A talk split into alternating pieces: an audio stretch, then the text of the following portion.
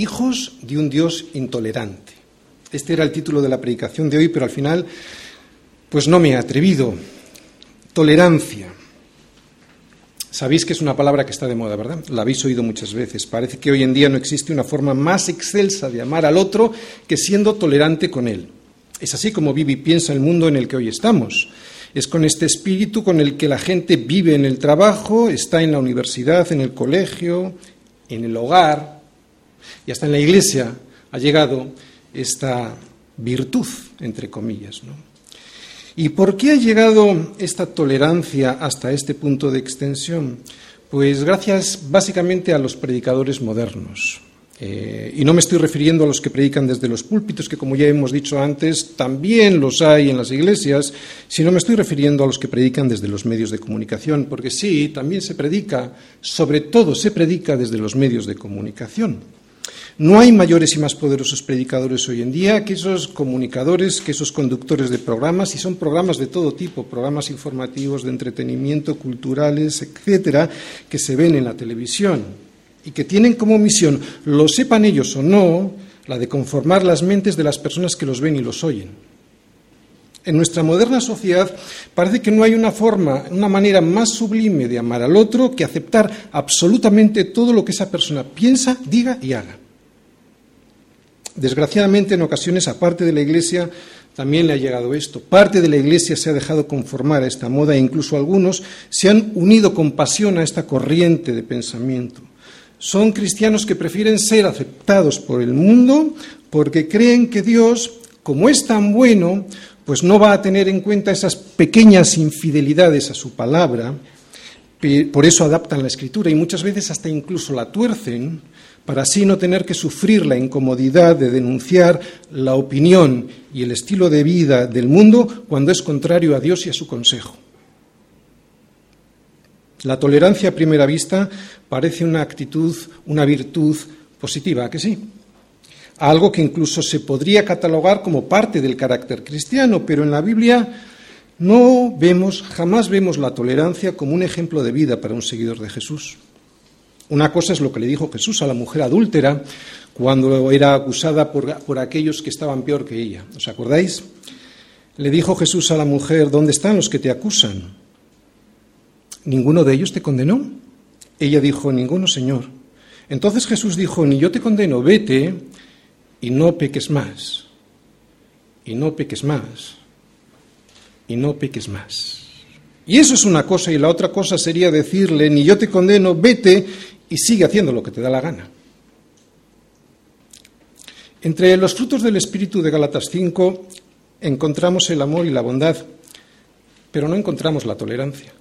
De hecho, y voy a decir algo que va a sonar muy fuerte para los delicados oídos de la inmadura y complaciente sociedad en la que nos ha tocado vivir, de hecho digo, nosotros no estamos llamados a ser tolerantes. ¿Y sabes por qué? Porque nosotros servimos a un Dios intolerante. No quiero entrar en esas historias del Antiguo Testamento que nos ilustrarían perfectamente sobre este tema, ni siquiera quiero entrar en las palabras de Jesús, en las enseñanzas de Jesús, que nos muestran su intolerancia ante el pecado. Solo voy a recordar un versículo en el que Jesús le dice a sus discípulos lo que pasará cuando ellos prediquen el Evangelio. Y es que antes de mandarles a predicar, el Señor les dice, y si en algún lugar no os recibieren ni os oyeren, salid de allí y sacudid el polvo que está debajo de vuestros pies, para testimonio de ellos, a ellos.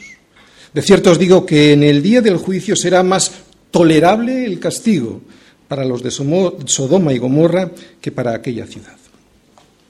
Pura tolerancia moderna la de Jesús, ¿verdad? Oye, ¿y los discípulos qué hacían los discípulos después de escuchar estas palabras del Señor y antes de ir a predicar? ¿Predicaban la tolerancia al pecado? Pues en el siguiente versículo dice que saliendo los discípulos predicaban que los hombres se arrepintiesen. Así que vemos que Jesús no era tolerante. Pero si en algún lugar vemos la intolerancia de un Dios santo hacia el pecado, ese lugar ya sabéis cuál es, ¿verdad? La cruz. Por eso, y para ilustrar el tema, yo prefiero quedarme con la historia por excelencia sobre la justicia de Dios. Es la historia que mejor puede explicar lo que Dios entiende por amor, por verdadero amor. ¿Qué es lo que vemos en el Gólgota? Allí lo que se ve es a un hombre inocente que es azotado, golpeado y clavado en una cruz para pagar por unos pecados que no eran suyos. Este no es el carácter de un Dios tolerante con el pecado y que ignora el mal. Todo lo contrario, esta es la imagen de la ira de Dios y su juicio sobre el mal. La cruz no tiene ningún sentido si Dios es un Dios tolerante. No, Dios no es un Dios tolerante con el pecado y la cruz nos lo enseña mostrándonos el carácter de Dios. La cruz nos muestra el amor, la bondad, la misericordia, la justicia, la santidad, pero también, atención, nos muestra la ira de Dios y todo esto, todos estos atributos, conforman lo que entendemos por la gloria de Dios. Cristo en la cruz nos está mostrando la inmensidad de su amor por nosotros. Por eso podemos decir que el amor de Dios no es un amor tolerante, como tampoco lo es el amor de un padre por su hijo que no tolera que se drogue porque sabe las consecuencias desastrosas que eso va a producir en su vida y a lo que le conduce, o el amor de una madre por su pequeño al que no le tolera asomarse a la ventana porque sabe el enorme peligro que corre. Esta es una buena madre y el otro es un buen padre, intolerantes con el mal. Es más, un padre bueno, inmensamente bueno, es un padre que después de haber sido intolerante con el pecado de su hijo, es capaz de ponerse en su lugar, en el lugar del hijo, para pagar, para expiar las culpas cuando ve que su hijo ya está perdido.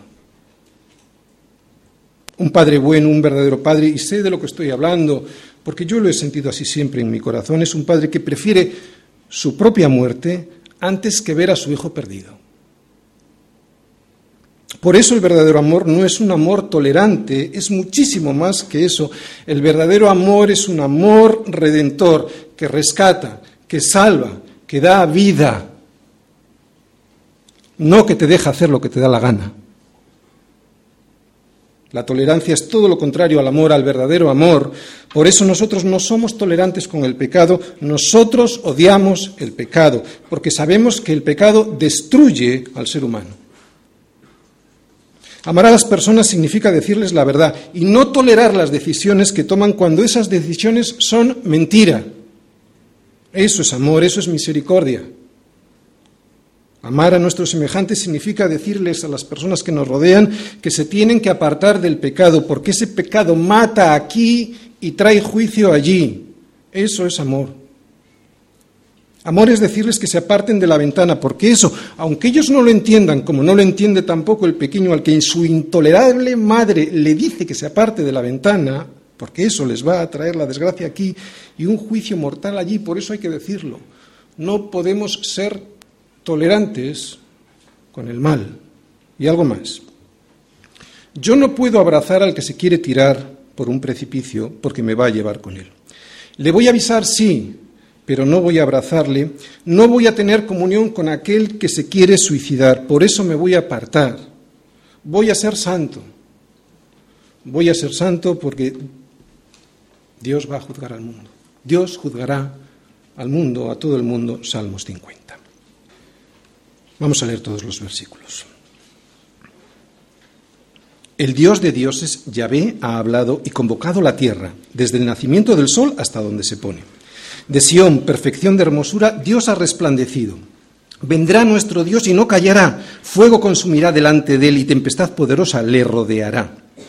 Convocará a los cielos de arriba y a la tierra para juzgar a su pueblo Juntadme mis santos, los que hicieron conmigo pacto con sacrificio, y los cielos declararán su justicia, porque Dios es el juez. Selah. Oye, pueblo mío, y hablaré, escuche Israel, y testificaré contra ti. Yo soy Dios, el Dios tuyo. No te reprenderé por tus sacrificios ni por tus holocaustos, que están continuamente delante de mí no tomaré de tu casa becerros ni machos cabríos de tus apriscos, porque mía es toda bestia del bosque y los millares de animales en los collados. Conozco a todas las aves de los montes y todo lo que se mueve en los campos me pertenece. Si yo tuviese hambre, no te lo diría a ti, porque mío es el mundo y su plenitud. ¿He de comer yo carne de toros o beber sangre de machos cabríos? Sacrifica a Dios alabanza y paga tus votos al Altísimo, e invócame en el día de la angustia. Te libraré y tú me honrarás. Pero al malo dijo Dios, ¿Qué tienes tú que hablar de mis leyes y que tomar de mi pacto en tu boca? Pues tú aborreces la corrección y echas a tu espalda, a tu espalda mis palabras. Si veías al ladrón, tú corrías con él, y con los adúlteros era tu parte. Tu boca metías en mal y tu lengua componía engaño. Tomabas asiento y hablabas contra tu hermano, contra el hijo de tu madre ponías infamia. Estas cosas hiciste y yo he callado, he callado. ¿Pensabas que de cierto sería yo como tú? Pero te reprenderé y las pondré delante de tus ojos. Entended esto ahora, los que os olvidéis de Dios, no sea que os despedace y no haya quien os libre. El que sacrifica alabanza me honrará, y al que ordenare su camino, le mostraré la salvación de Dios. El que sacrifica alabanza me honrará, y al que ordenare su camino, le mostraré la salvación de Dios. Es así como termina este Salmo 50, un salmo que habla de juicio de un juicio que Dios someterá al mundo, sí, pero un salmo que también habla de la misericordia de la salvación de Dios a aquel que reconoce que está perdido.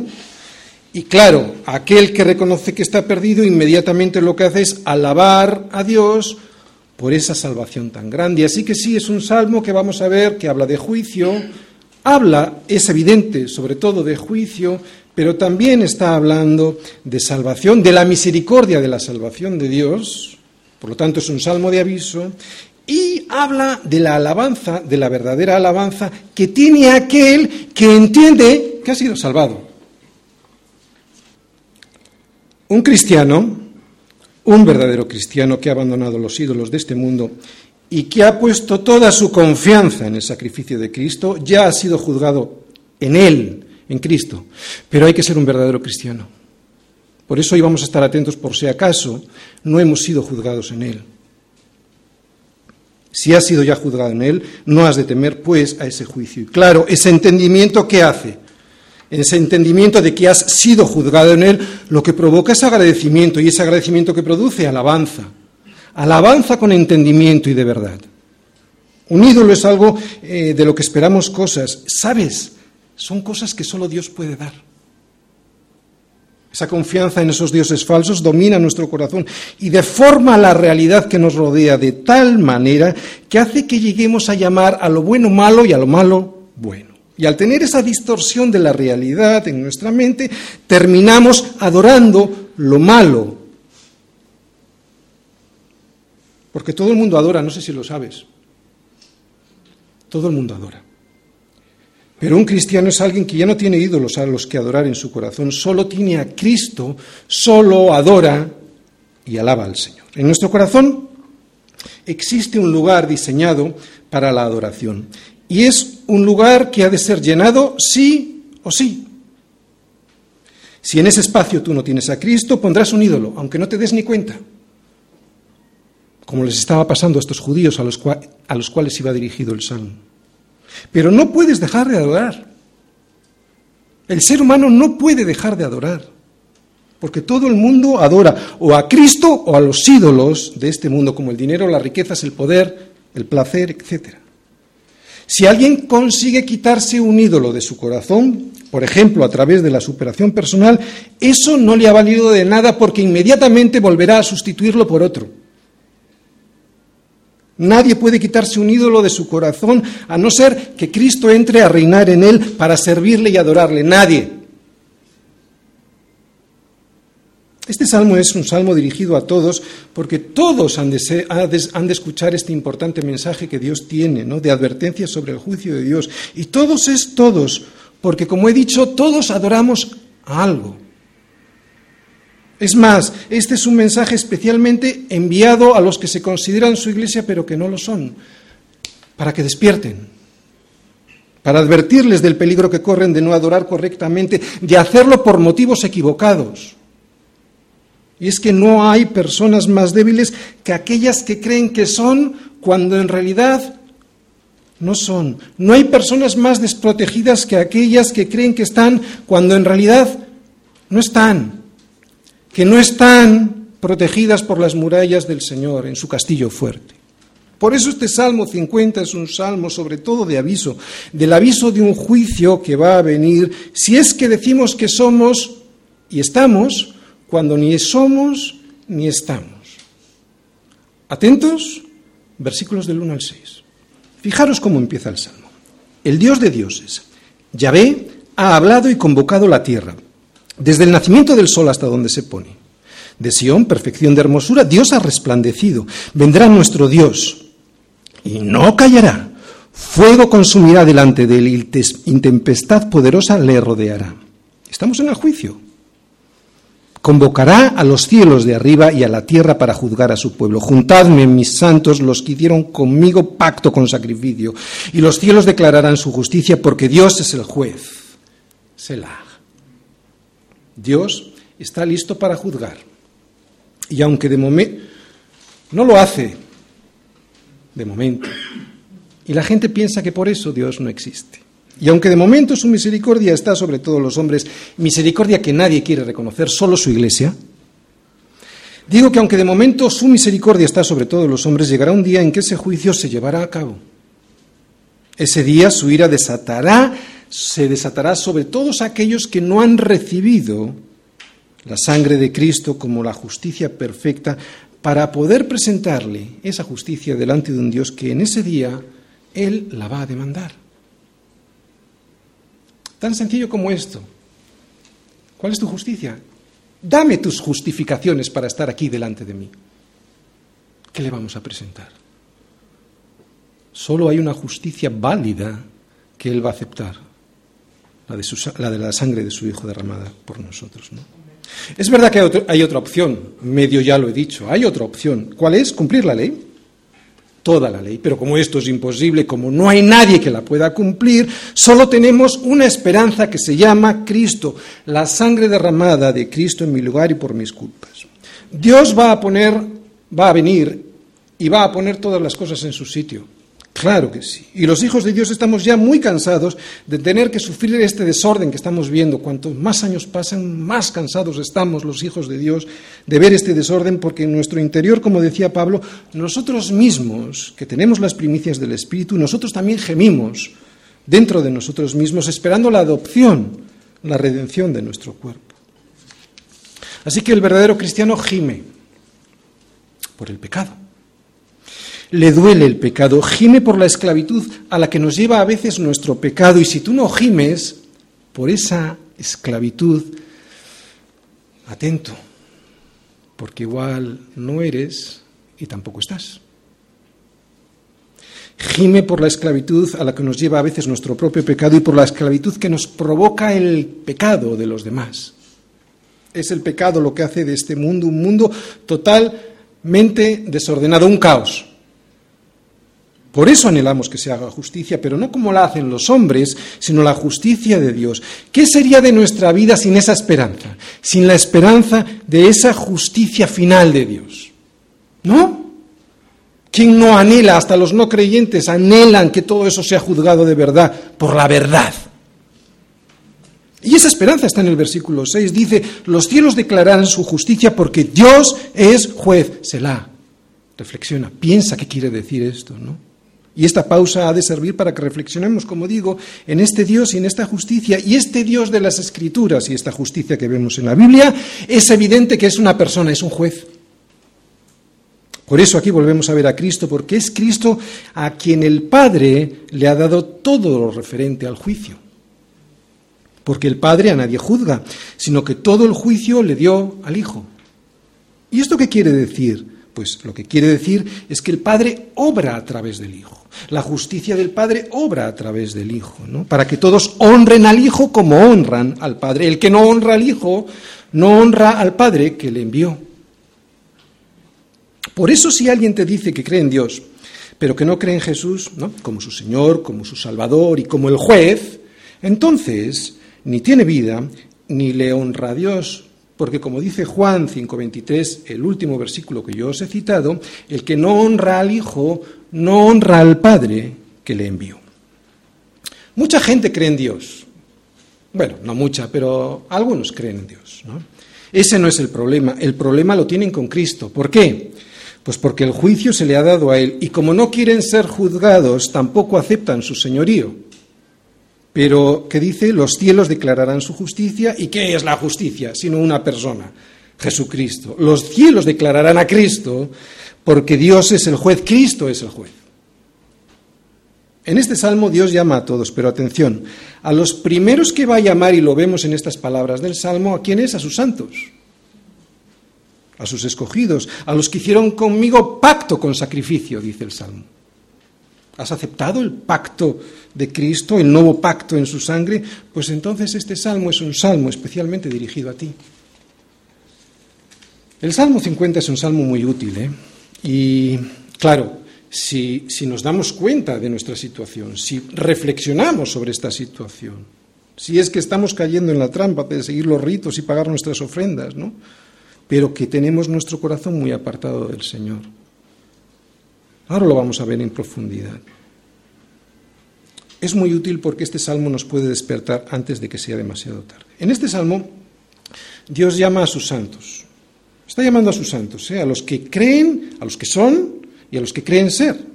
Y los llama para rendir cuentas antes de que sea demasiado tarde. Y esto es así porque hay gente en su iglesia que está apartada, es santa, se ha santificado en algún sentido, pero no todos están haciendo las cosas bien, no todos están realmente regenerados por el Espíritu Santo, no todos sirven fielmente al Señor y algunos incluso se han deslizado poco a poco hacia el mundo, a su sistema de valores y no se han dado ni cuenta que están en el mundo. Por eso es un salmo de aviso a los suyos. Por esto este salmo es un examen, una prueba a su iglesia, para que su iglesia sepa si, es de verdad o no es de verdad iglesia. Y a nadie le gusta ser examinado. ¿O sí? Yo recuerdo que no me gustaba ir a los exámenes, no sé los jóvenes de hoy, pero a nadie le gusta ser examinado. Pero sabes, sobre todo cuando a nadie le gusta ser examinado. Sobre todo cuando sabemos que no vamos a pasar el examen. Cuando sabemos que no estamos haciendo lo correcto. Pero ese examen es necesario pasarlo para saber si somos, para saber si estamos y corregir. Es lo que pretende el Señor, es pura misericordia.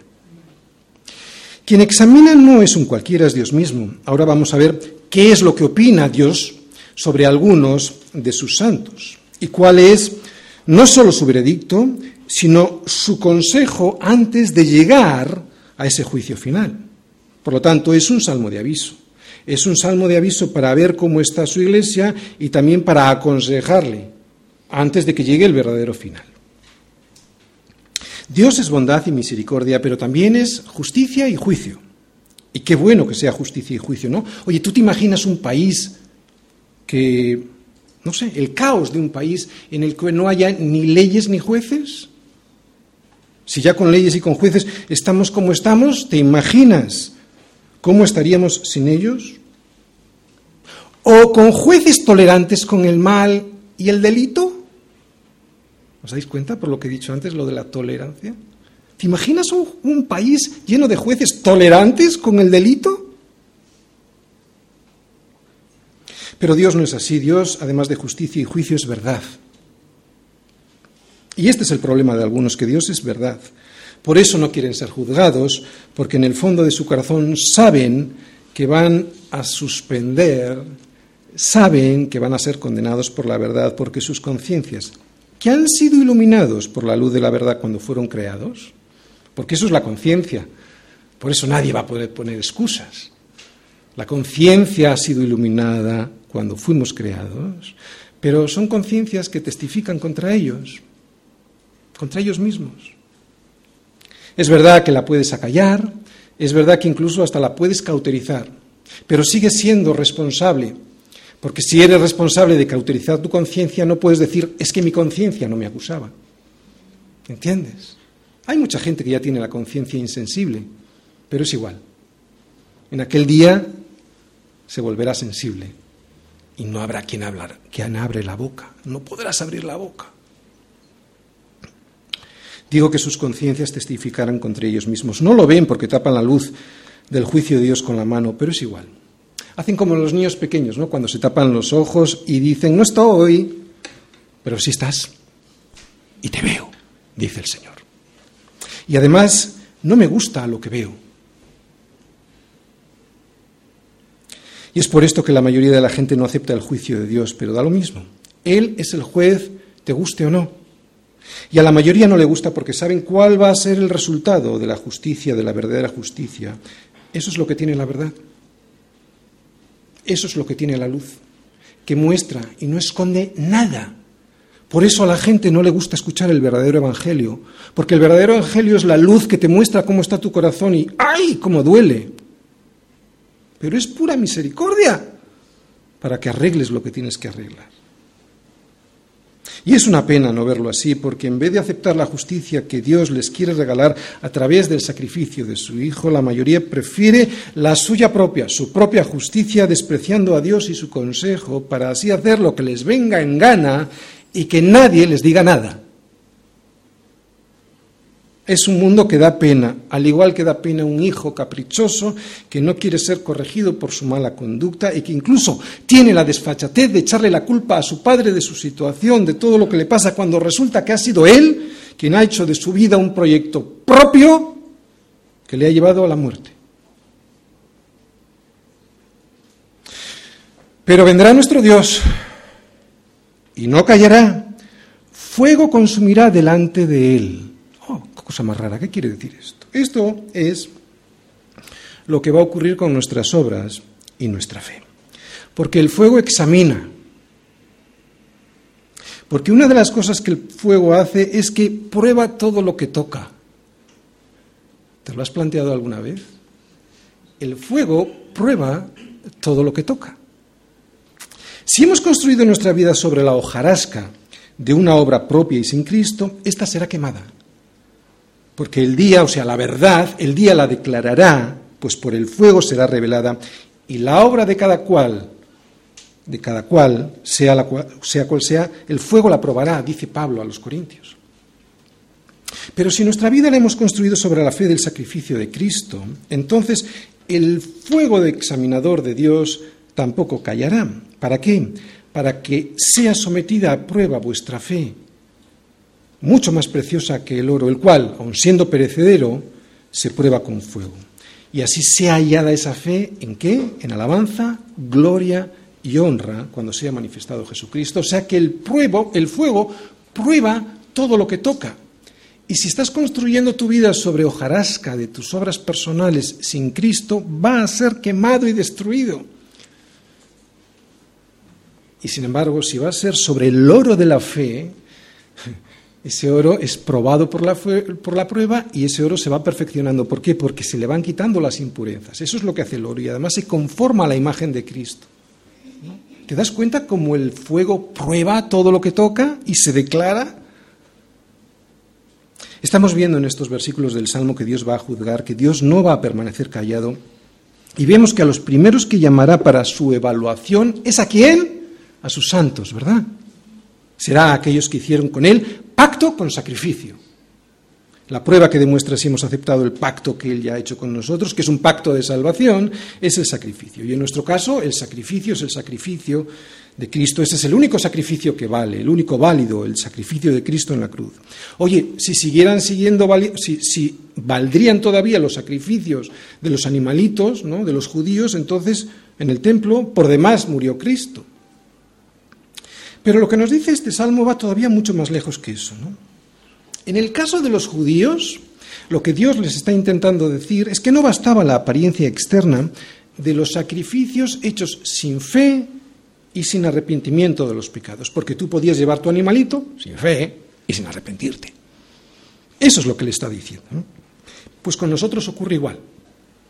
De nada vale la aceptación intelectual del sacrificio de Cristo si no hay fe, verdadera fe en el poder de su sangre para librarnos de la, de la, muerte y un arrepentimiento constante, o sea, todos los días de nuestros pecados. Por eso el juicio empieza por casa. Porque de nada vale una alabanza sin fe, sin el entendimiento de una fe verdadera y además sin un arrepentimiento. Es verdad que este mundo es un mundo que dice que lo bueno es malo y lo malo bueno. Sí, eso ya lo sabemos y cada día lo vemos con más claridad. Y sí, es verdad, ellos van a tener un juicio para condenación si no se arrepienten. Sí, todo esto es cierto y todos ya lo sabemos. Pero este salmo está hablando a su pueblo. Porque hay otros que dicen ser su iglesia, los cuales están siendo probados y no pasan la prueba. Y no la pasan porque están aceptando el sistema de valores de este siglo, el sistema de valores que este siglo les impone. Es muy triste, ¿no? Es muy triste. ¿Y lo hacen por qué? Pues para poder ser aceptados por el mundo, ¿no? para no ser perseguidos. Y esto también se ve cada día con mayor claridad, ¿verdad? A que sí, mucha parte de la Iglesia, para no ser perseguida, lo que hace es abdicar de la palabra, de la verdadera palabra. La dulcifican, la hacen, le quitan el filo a la espada, para no ser perseguidos. ¿no?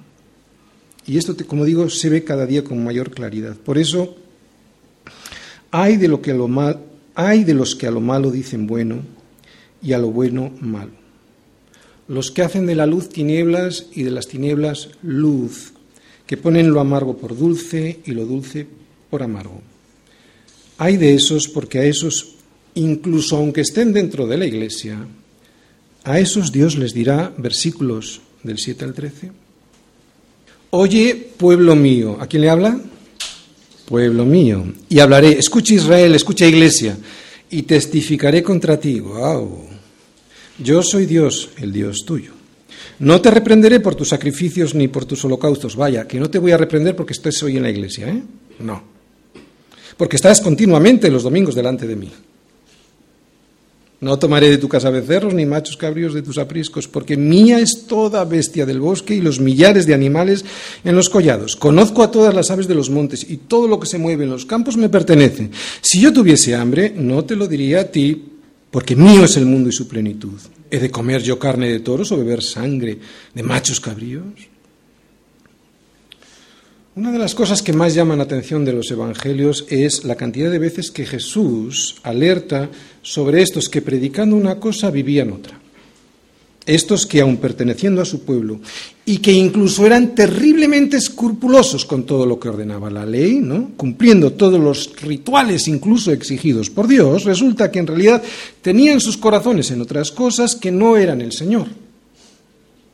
Y sin duda es de gran bendición ver esto eh, por toda la Biblia pero no tanto como un argumento para echarle en cara al otro, a los demás, de no ser fieles con el Señor, sino que creo que es más bien una bendición para todos nosotros, porque es una llamada de atención.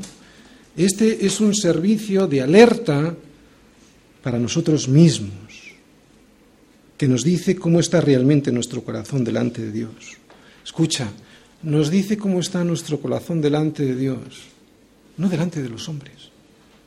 Porque todos, yo el primero, puedo estar aquí engañando, con una fachada. Es un salmo que está poniendo mi corazón delante de Dios, no delante de los hombres.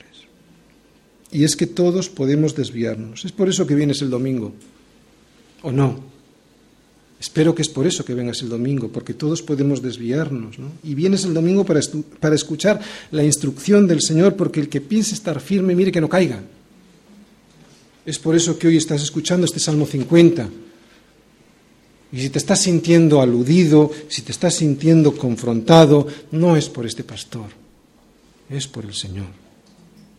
Y en este Salmo 50 Dios habla y habla a su pueblo y se supone que su pueblo le va a entender. Se supone que hoy todos nosotros le vamos a entender lo que quiere decir. Y la primera, y la primera cosa que le dice a su pueblo es que Él no le va a reprender por los sacrificios y por los holocaustos. No, iglesia, no te voy a reprender porque estés el domingo. Tienes que estar el domingo. Porque son necesarios y es así como yo te lo he mandado a hacer. Por eso, ¿por qué iba a cambiar Dios ahora de opinión?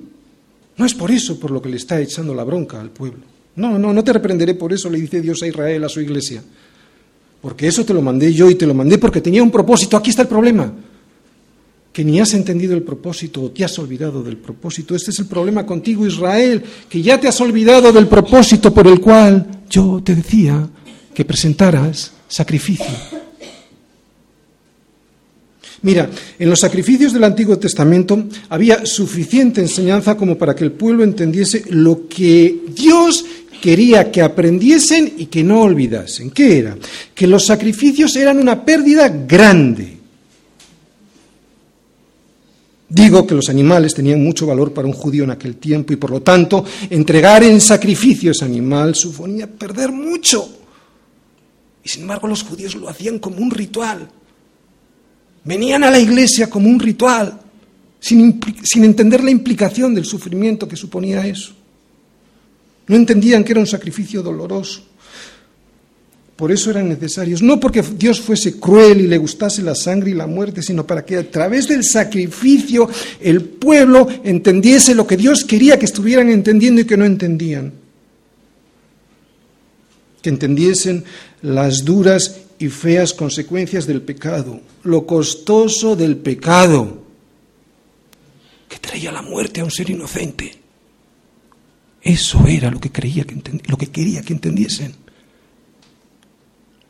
que tenía que ser pagado el pecado con sangre. No, Dios no es un Dios tolerante con el pecado, había que pagar y había que hacerlo con sacrificio, pero con entendimiento. Eso es lo que Dios está intentando decir en este salmo. Eso es lo que significa el sacrificio, que cuesta, que lleva a la muerte, y si no lo entiendes, tu alabanza no vale de nada. Es lo que está diciendo. Dios no es un Dios tolerante con el pecado. Había que pagar y había que hacerlo con sacrificio, como he dicho, pero con entendimiento. Si no, el sacrificio no vale de nada. Como dice el Salmo, y por puro sentido común, Dios no necesita esas ofrendas y esos sacrificios. ¿A qué tiene todo el sentido del mundo? Dios no, ¿Por qué haces eso, Dios? Porque tenía un propósito y lo has perdido. De Él es todo lo que hay en el bosque y en los campos. Quien realmente necesitaba presentar sacrificio era el pueblo. ¿Para qué? Pues para que entendiese. ¿Para que entendiese qué? Pues para que entendiesen el coste de la redención, del rescate y se arrepintiesen.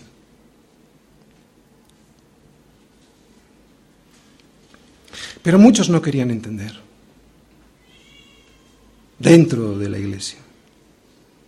Porque es más fácil el rito, venir el domingo, que el verdadero arrepentimiento. Es a esos a quien Dios se dirige hoy por misericordia para arreglar algo, si es que puede ser arreglado.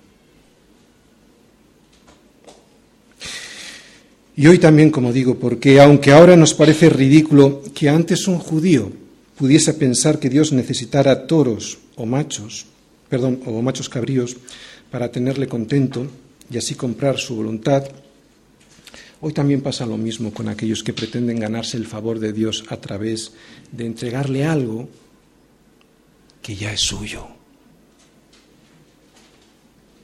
Todo lo que le podemos dar a Dios es ya, aun antes de entregarlo, suyo de pleno derecho. Ya fueran las bestias y los becerros del campo de entonces, ya sea nuestro dinero y nuestro servicio de ahora. ¿Hay que hacerlo? Sí, Dios les está diciendo, sí, hay que hacerlo, pero no como un rito para calmar nuestra conciencia y comprar el favor de Dios, ¿no?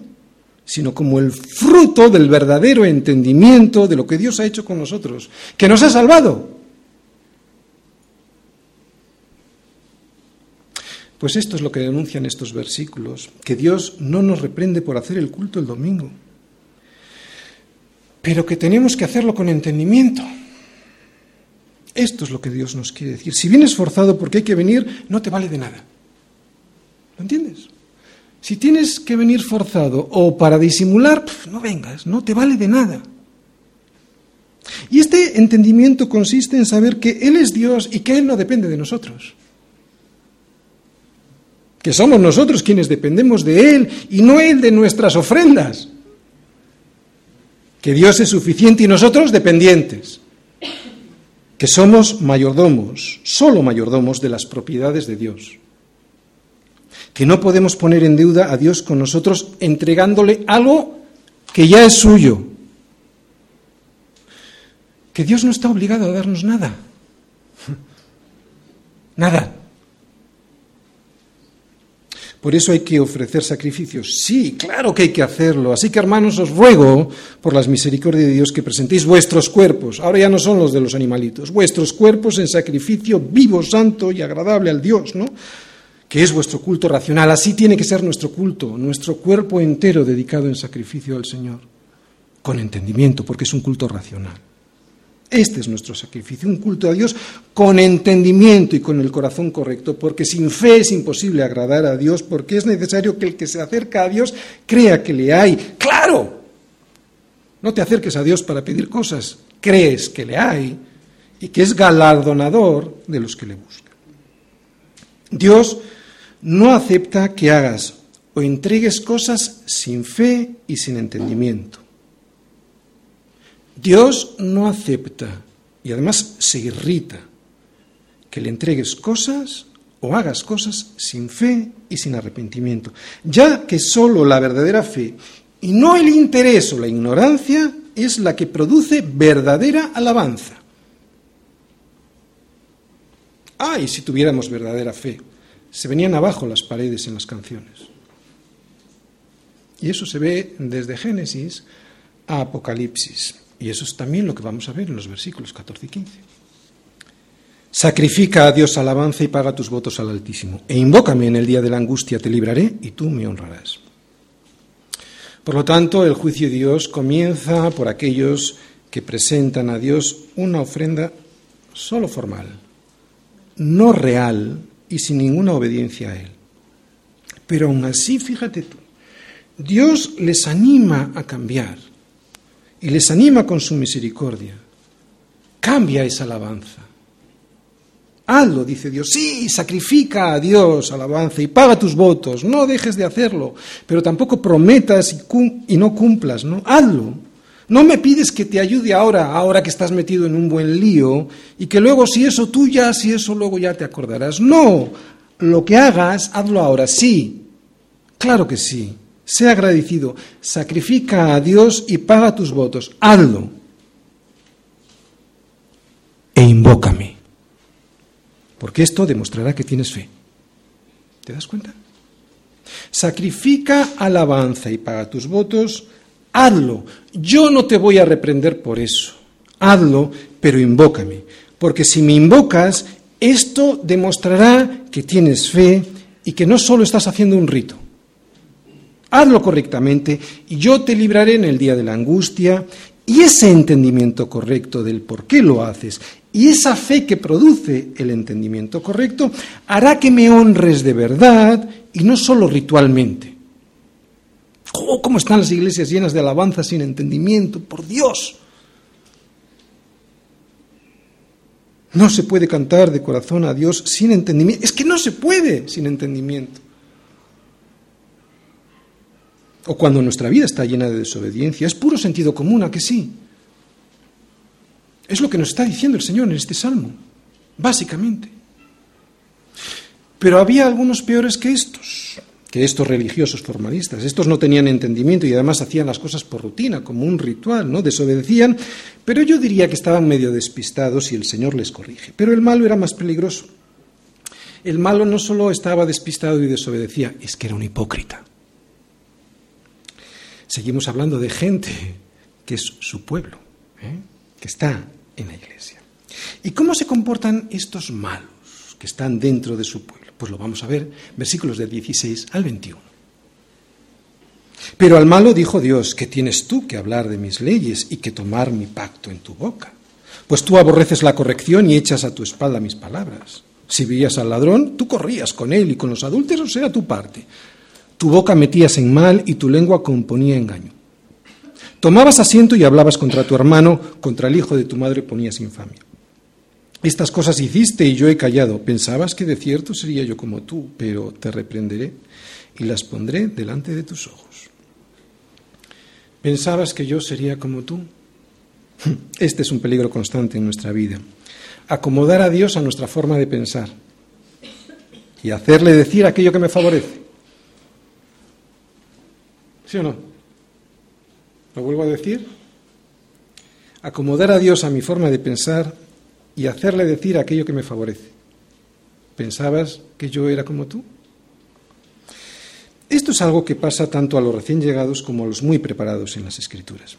Eh, los primeros suelen actuar más o menos así. Llegan a la iglesia y se bautizan, pues los que tienen hijos los presentan al Señor y a veces participan de la cena, de las oraciones y en raras ocasiones van a los discipulados, pero ni están en el reino ni se les espera.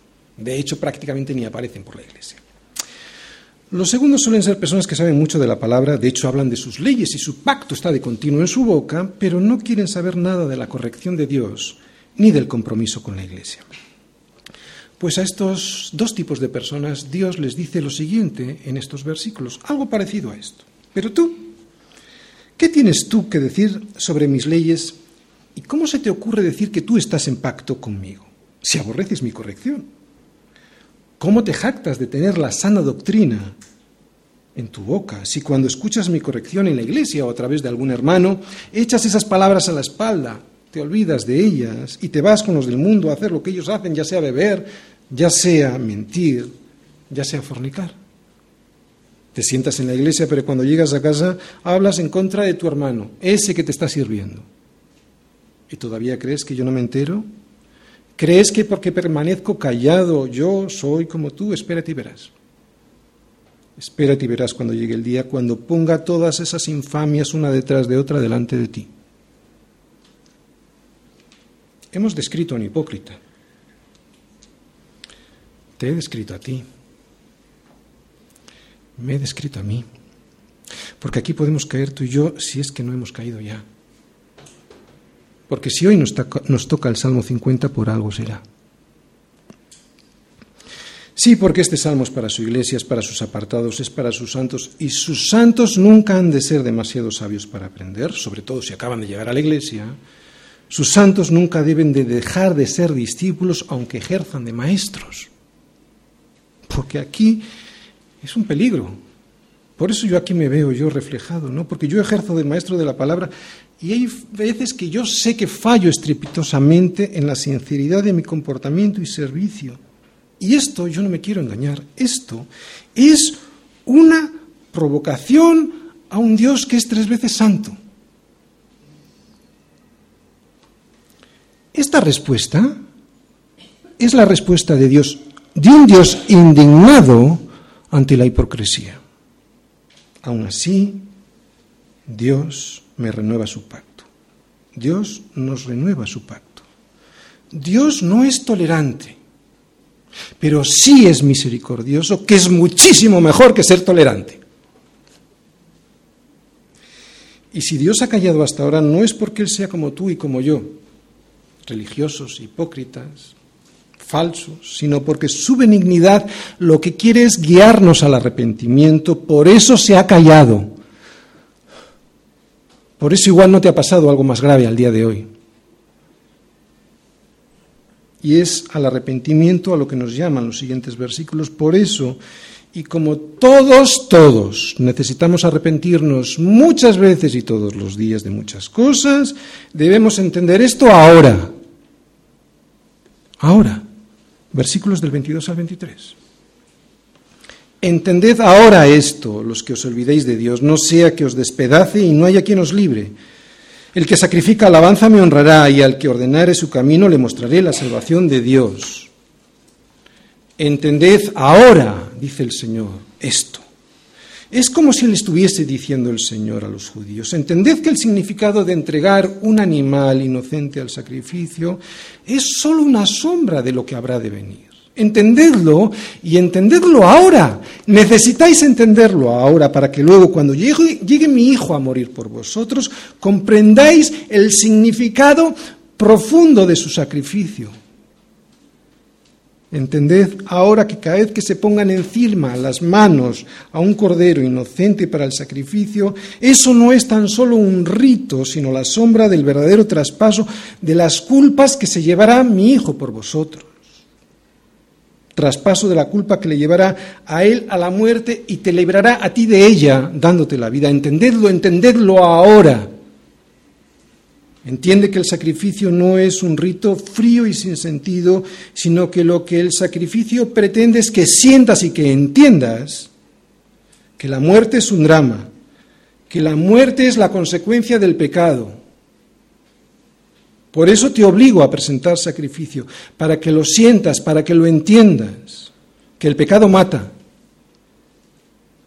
Entiende ahora esto, que ha de morir un ser inocente derramando su sangre por tu culpa, y que esto es un drama, que esto es un escándalo, que esto es misericordia. Pero entended ahora esto, también nos lo dice a nosotros. ¿Es una amenaza? No, no, es una advertencia. Es una advertencia de un padre a su hijo. Mira, nos dice Dios. Y nos lo dice a todos porque todos podemos caer en una situación de falsedad e hipocresía, ¿no? Si no quieres entender lo que yo te digo y te olvidas de mis consejos, no habrá quien te libre. ¿Y sabes por qué no habrá quien te libre? Porque el único que te puede librar de la muerte que produce el, pecado de olvidarse de mí, ese soy yo. Nadie más. Entended ahora esto, porque aunque pasa el tiempo y parece que no ocurre nada desastroso en tu vida, yo no tolero tu pecado, Tony. Entended ahora esto y entendedlo ya, porque no es un castigo lo que vas a recibir, es la consecuencia de tu elección, de tu decisión. Y es que yo soy santo. Y en cuanto estés delante de mí, el día que tengas que comparecer delante de mí, con Tan solo mi presencia te fulmino. Te despedazo como despedaza el sol a aquellos que se le acercan. Y si ese día no estás delante de mí vestido con la sangre de Cristo, el sol de justicia que soy yo te despedaza. Y recuerda que no hay quien libre. No hay quien libre sino ese traje de justicia que yo quiero regalarte. No, yo no soy tolerante con el pecado, Tony. Esto has de entenderlo y entenderlo ahora. Yo no soy tolerante con el pecado, pero sí que tengo misericordia, que es muchísimo mejor. Por eso, por su misericordia y a pesar de todo lo que hemos visto en este salmo sobre nosotros mismos, hipocresía, falsa piedad, ritualismo, el Señor nos dice que si nos damos vuelta, si ordenamos nuestros caminos según su voluntad y le sacrificamos alabanza con entendimiento, eso le honra. Él nos va a mostrar su salvación. No, para terminar, claro que Dios no es tolerante, pero es algo muchísimo mejor. Es misericordioso con, tipos tan indignos de esa misericordia como tú y como yo. Termino. No se trata de lo que hago, se trata de lo que soy. No se trata de un rito, se trata de una relación íntima y personal con Dios. No se trata de ganarnos lo que no podemos ganarnos, se trata de responder a eso que Dios ya ha ganado por nosotros en la cruz. Alabanza. Esto es alabanza.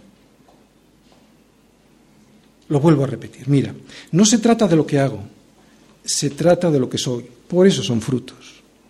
No se trata de un rito, se trata de una relación íntima y personal con Dios. No se trata de ganarse algo, algo que no vamos a poder ganar, se trata de responder a eso que ya ha sido ganado por Cristo en la cruz.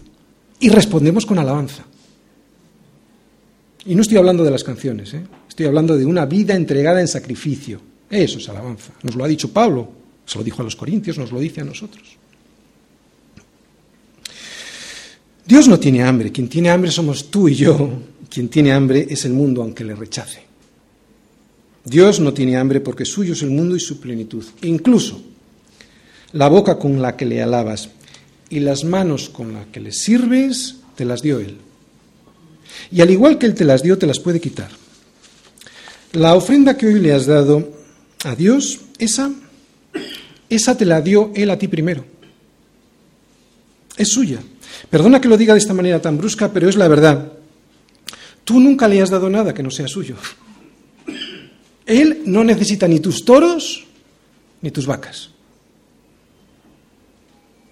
Yo sé que esto lo sabemos, yo sé que nuestra iglesia lo sabe, pero es que como esto hoy viene en su palabra, yo lo tengo que decir. Y es bueno recordarlo. Hablar del juicio es de hablar de amor. Claro, porque es una advertencia. Hablar del juicio es hablar de amor y esto es bueno recordarlo. Y es que Dios quiere recordártelo porque te ama. Él no quiere que el juicio te pille desprevenido. Él no es tolerante con el pecado. Como un buen juez tampoco es tolerante con la infracción de la ley, con el delito. Por eso es bueno.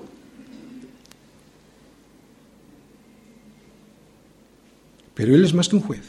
El título de hoy, si recordáis, era Dios juzgará al mundo a todo el mundo, y aunque Él es juez que juzgará al mundo, es mucho más que eso. Es el Salvador del mundo. Por eso nos ha dado la solución a nuestro problema. ¿Cuál es nuestro problema? Que no podemos cumplir la ley. Para presentarnos con justicias delante de Él y no ser destruidos.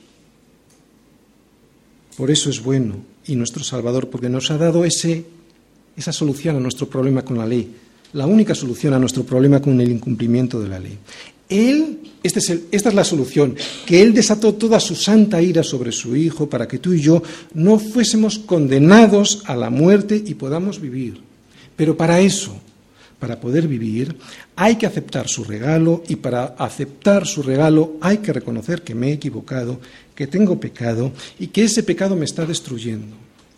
Si tú has puesto toda tu esperanza en el Señor y Salvador, si tú has puesto toda tu esperanza en el nombre que es sobre todo nombre, en Jesús, entonces tú no pasarás por ese juicio de condenación, porque Jesús ya fue juzgado por ti, tu juicio será para salvación. Pero si no has puesto en Jesús toda tu confianza, tendrás un juicio para condenación. Por eso este Salmo 50 te avisa, para que toda la gloria se la lleve Él, solideo gloria.